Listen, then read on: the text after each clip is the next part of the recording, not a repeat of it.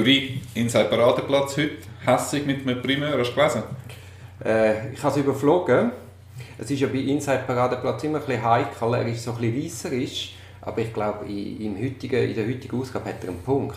Gut, also ein Journalist ist er ja, und der Standard haltet er sich, er erzählt nicht einfach einen, einen Käse. Nein, nein. Einfach überspitzt. Ja, überspitzt. Also er hat heute äh, sich auch aufgeregt, wie wir ja auch vor kurzem, dass einfach viel zu wenig Verhandlungstage angesetzt sind für so einen Monsterprozess. Ja, offenbar hat jetzt der Herr Vorsitzende gerade erst eben eine Doodle-Umfrage gemacht, dass man im März noch weitere Verhandlungstage suchen soll, weil er jetzt offenbar auch merkt, dass es ein bisschen knapp könnte werden Also ich meine, es macht ja schon den Anschein, dass er für sich das Urteil gefällt hat, denkt hat, ja, ja, jetzt lasse ich die HV über mich ergehen, so schnell wie möglich, so gedrängt wie möglich, weil das Urteil hat er im Kopf. Ja, es geht aber nicht ums Gericht, es geht auch um die Öffentlichkeit. Man merkt, das interessiert die Leute und es geht vor allem um die Betroffenen, Angeschuldigten, Beschuldigten, die offenbar bis zu sechs Jahre Freiheitsstrafe droht. Also aber, ich finde es schwierig. Ja, also ich meine, dass wir jetzt da harsch kritisieren oder vielleicht auch ein bisschen harsch überkommt, das hat eine Vorgeschichte, die ich vielleicht schnell möchte offenlegen möchte. Also ich habe auch schon erlebt, dass ich Fälle von der 9. Abteilung hatte. Ich bin dann noch mit Beweismitteln gekommen und die hat man einfach außer Acht gelassen das Urteil quasi durchgepaukt. Also jetzt ganz ähnlich, wie wir es jetzt auch wieder haben. Also ich glaube, das ist nicht jetzt Vinzenz Prozess spezial, sondern das ist einfach ein bisschen die Einstellung ja. auf die 9. Abteilung. Teilst du die Ansicht oder tue ich jetzt da Doch, also meine Erfahrungen decken sich mit deinen Erfahrungen eindeutig. Wir haben gestern oder vorgestern oder irgendwann letzte im Watson schon können lesen, dass offenbar bisher 39 Stunden Plädoyer-Zeit angemeldet worden ist. Ich glaube, die Abteilung hat gerade nachgefragt, wie lange es redet. Der eine Verteidiger hat sich noch bedeckt behalten von einem der Hauptanklagten. Einer der anderen Hauptanklagten auf dem Stocker steht im, äh, im Inseparadenplatz etwa 8 Stunden plädieren. Jetzt äh, er bittet einerseits um Kürzung, der Herr Vorsitzende, andererseits merkt er eben, es wird knapp und er sucht weitere Verhandlungstage. Warum ist das so brisant? Darf ich noch schnell etwas ja, zur Kürzung sagen? Also ich meine, das ist natürlich auch ein starkes Ding. Also man muss ja wissen, in der Untersuchung hat die Staatsanwaltschaft eine unglaublich starke Stellung und die Verteidigung natürlich kann Beweisanträge stellen, kann Eingaben machen, aber so wirklich gehört wird man ja dort nicht. Auch Beweisanträge kann die Staatsanwaltschaft abweisen und man kann das nicht weiterziehen. Also man ist dort relativ der Staatsanwaltschaft ausgeliefert. Dann hast du bessere, hast weniger gute, hast solche, die, die sich alle Regeln halten, andere, die einfach streng das durchpauken. Und von dem her ist natürlich die Hauptverhandlung, wo dann ein Aktenprozess ist, aber du als Beschuldigter hast eigentlich wirklich auch zum ersten Mal Gelegenheit, allenfalls umfassend zu diesen Vorwürfen Stellung zu nehmen. Und wenn natürlich dann ein Vorsitzender oder ein Gericht kommt, wo meint, sie können der, der Verteidigung auch noch vorschreiben, wie viel zu reden sei, wird das natürlich dann unglaublich heikel. Ja, also es wird dann fast ad absurdum geführt. Und es hat aber auch einen Prozessualaspekt. Du musst die Argumente, kannst, gewisse Argumente kannst du nicht erst im Bundesgericht erstmal einbringen, sondern du musst es bereits in der kantonalen Verfahren einbringen. Wenn erstinstanzlich dann gönnst und zweitinstanzlich wird es gekehrt und du bist am Bundesgericht, weil das Bundesgericht irgendwo sieht, dass du die, die Voten eingebracht hast. Und dann musst du das Gericht eben schon erstinstanzlich einbringen. Es ist also nicht nur irgendwie einfach für die Bühne oder für die Öffentlichkeit, dass man das möchte. Das ist auch absolut zulässig übrigens, dass man es auch für die Öffentlichkeit und auch für den eigenen Klienten Eben, das kann ich machen. Das, das ist wichtig. Ich sagen. Das Gericht lässt außer Acht, dass wir eine anwaltliche Sorgfaltspflicht haben.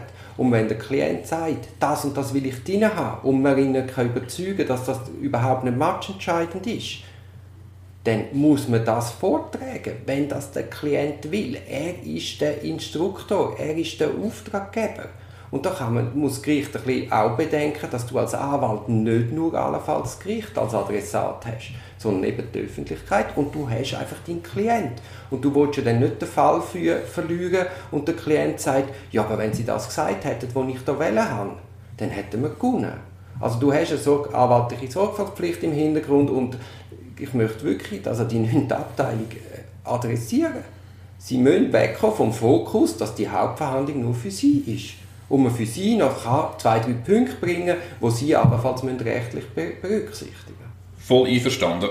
Offenbar sind jetzt die Anwälte angefragt worden, ob sie kürzen könnten. Die haben relativ klar gesagt, nein, wir kürzen nicht. Jetzt hat der Vorsitzende gemerkt, er muss weitere Verhandlungstage suchen. Er versucht jetzt im März offenbar eine weitere zu suchen ist ganz ehrlich, ist ein bisschen peinlich. Ich kann es nicht anders sagen. Äh, die Anklage ist offenbar irgendwann in 20 eingegangen. Man hat wirklich genug Zeit gehabt. Man muss halt Ressourcen dann auf das verwenden, dass man es sauber durchbringt. Weil jetzt kommt noch wichtige, ein wichtiger Aspekt. Ich habe heute in einem kleinen Fall im Berner Seeland habe ich einen kleinen Fall. Die haben mehr Verhandlungstage jetzt in Disposition gestellt für einen Fall mit vier Mitbeschuldigten, ganz völlig nicht komplex, als, als die 9. Abteilung für den Riesen, der grösste Wirtschaftsstraffall seit 20 Jahren. Ich war gestern im Bezirksgericht Baden. Einspruch gegen Strafbefehl. Bedingte Geldstrafe. Es sind drei Privatklägerinnen und Privatkläger nochmal ausführlich befragt worden. Super spannend gewesen. Der Richter hat sich echt interessiert.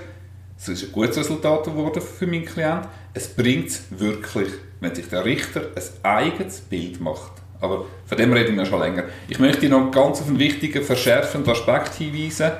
Wir können es nur aus der Vogelperspektive, wir können nur die Medien anschauen, aber offenbar droht eine Verjährung in einem Sachverhaltskomplex, Comtrain, droht gemäß jetzt in Paradeplatz, das ist früher auch schon gesagt worden, droht offenbar im April von dem Jahr droht eine Verjährung. Also, Dann wird die Verjährung unterbrochen mit dem erstinstanzlichen Urteil. Vorher nicht. Gut, dann haben wir da noch einen zweiten Aspekt, den ich vorher bei meiner harschen Kritik nicht berücksichtigt habe. Das erklärt natürlich ein bisschen, dass er so gedrängt will verhandeln.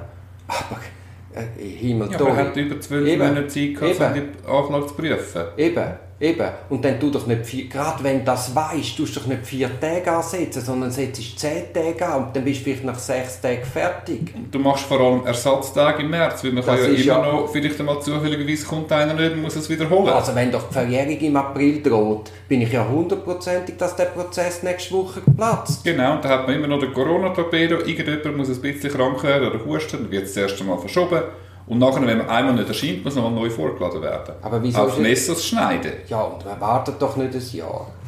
Gut, jetzt regen wir uns gerade ein bisschen auf, aber äh, ich finde, ja, ein bisschen halt, zu Recht. Es ist halt die Vorgeschichte, oder? Jetzt, jetzt habe ich gerade den Inside Paradeplatz nochmal überflogen.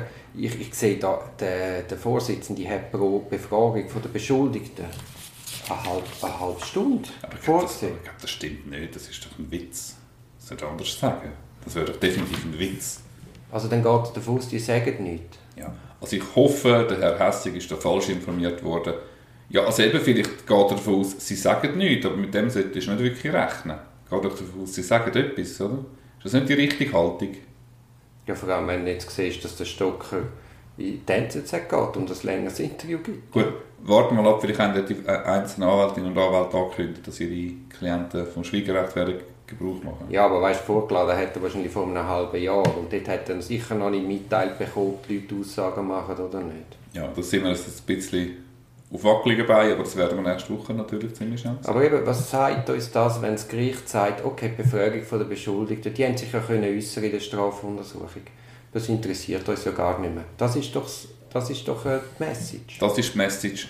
Mit dem Vorbehalt, außer alle haben unisono angekündigt, sie werden an der Hauptverhandlung nichts sagen.